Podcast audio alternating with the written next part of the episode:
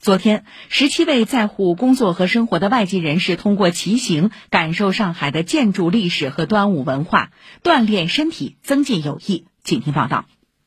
活动出发仪式在位于虹口区的上海犹太难民纪念馆举行。开始前，已效力于上海申花队十年的哥伦比亚外援莫雷诺早早地骑上自行车。他说：“平时会和家人一起在所住的小区附近骑行。”通过骑行穿梭在上海的历史建筑之间，还是第一次能够更多的了解上海。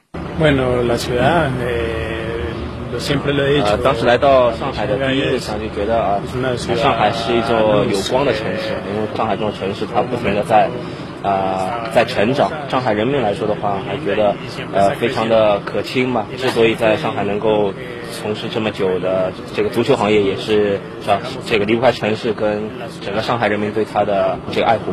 上海海港足球队主教练克罗地亚人莱科，虽然是今年刚来到上海，但对端午节已有所了解。Yes, I heard about about this special day for Chinese people. 中国人民来说非常重要的一个节日。那么在这样一个重要的节日的这样一个节点上，那么他今天能够有机会去参加这样一个啊一个活动，那么可以去参观很多有这个文化、有历史传统的这样一些景点。他也非常期待参加这样一个活动。途经北外滩，骑行至四行仓库抗战纪念馆，听取专业人士讲述八百壮士的战斗故事及中国人民面对侵略的不屈抗争史。骑行至思南公馆后，细细探究思南公馆和周公馆的历史。杏花楼食品有限公司食品厂厂长、广式点心第五代非遗传承人、首席点心师沈全华为外籍人士介绍端午民俗文化，教授包粽子技艺。我教你拉好，然后对了，刚刚就是这样弄的呀。对，然后包粽，哎，这样的。很多人都是第一次包粽子，过程有趣，也是十分挑战。